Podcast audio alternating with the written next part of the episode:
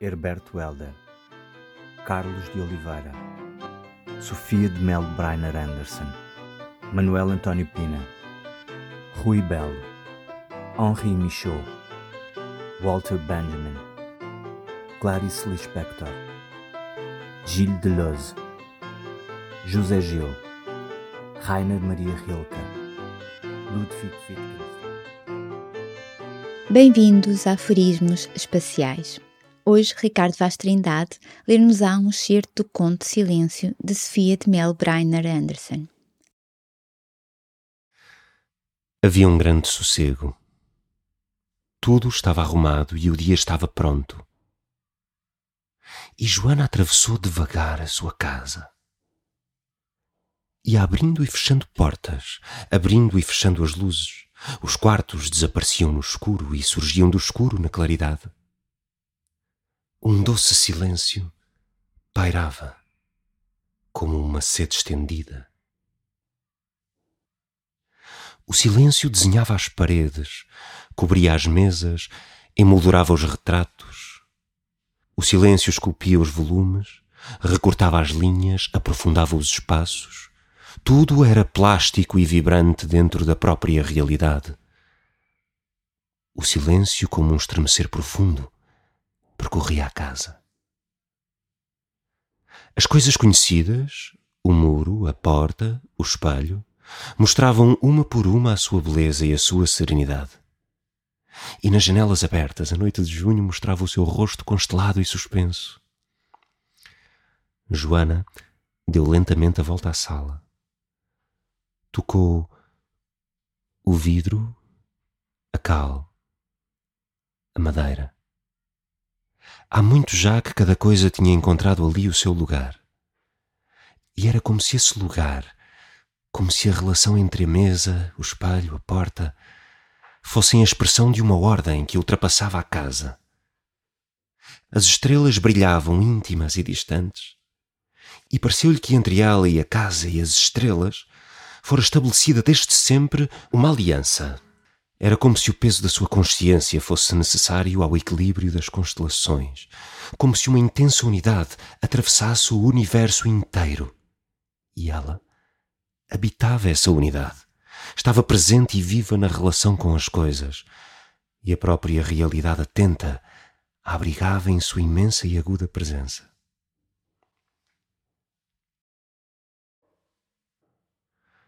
Uma leve brisa agitou os ramos dos cedros. No rio, Roca, apitou uma sereia. Na torre, o sino bateu duas badaladas. Foi então que se ouviu o grito. Um longo grito agudo, desmedido. Um grito que atravessava as paredes, as portas, a sala, os ramos do cedro. Joana virou-se na janela. Houve uma pausa, um pequeno momento imóvel, suspenso, hesitante. Mas logo novos gritos se ergueram, trespassando a noite. Estavam a gritar na rua, do outro lado da casa. Era uma voz de mulher, uma voz nua, desgarrada, solitária. Uma voz que de grito em grito se ia deformando, desfigurando, até ficar transformada em uivo, uivo rouco e cego. Depois a voz enfraqueceu, baixou, tomou um ritmo de soluço, um tom de lamentação.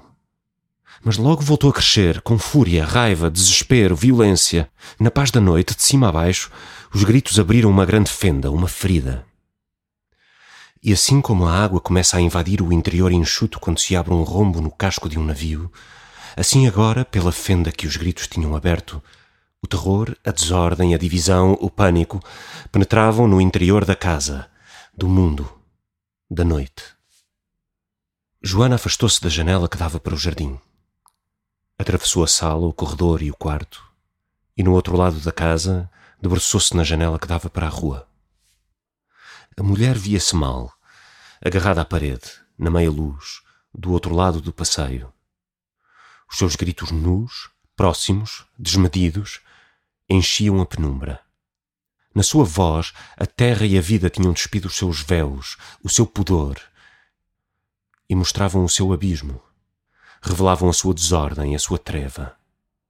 Gritava como se quisesse atingir um ausente, acordar um adormecido, abalar uma consciência impassível e, aliada, tocar o coração de um morto.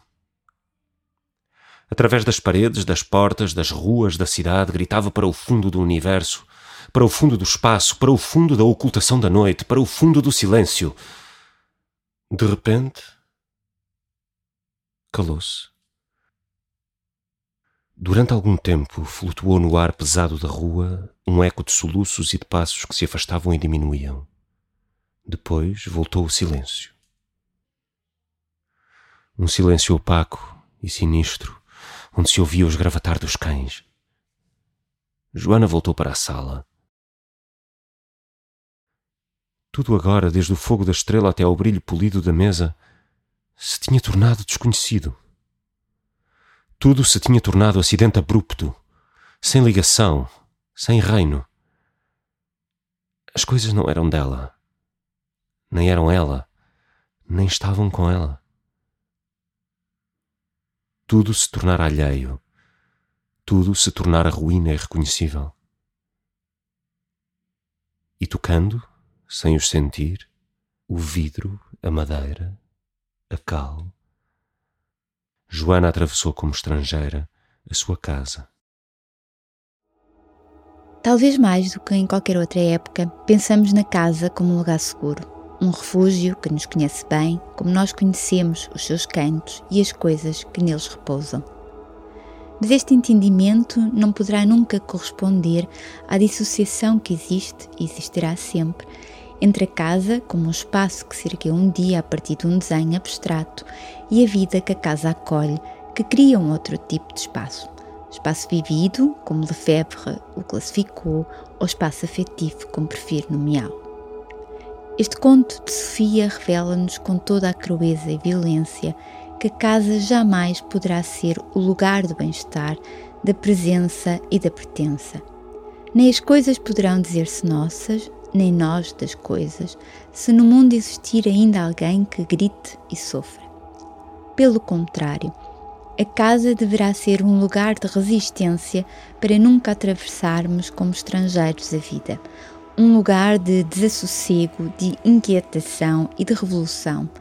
Quantas revoluções não nasceram na intimidade da casa que permite essa emancipação do desejo? No conto de Sofia existem ordens muito distintas entre as diferentes ligações que costumamos por vezes ingenuamente referir quando pensamos na casa. Ah, a casa arquétipo de abrigo das intempéries, das forças violentas da natureza e da desumanidade exterior, que correspondem no texto a gradações sucessivas de uma sensação de silêncio que vai aumentando com o ritmo das palavras e as imagens que estas constroem. Começando por um momento tranquilo, serena à noite, onde as coisas expressam a sua ordem interna e coesa e encontram o seu lugar. Poderia acrescentar desde o início do tempo, que é o do nascimento da jarra ou da mesa e das suas sucessivas metamorfoses.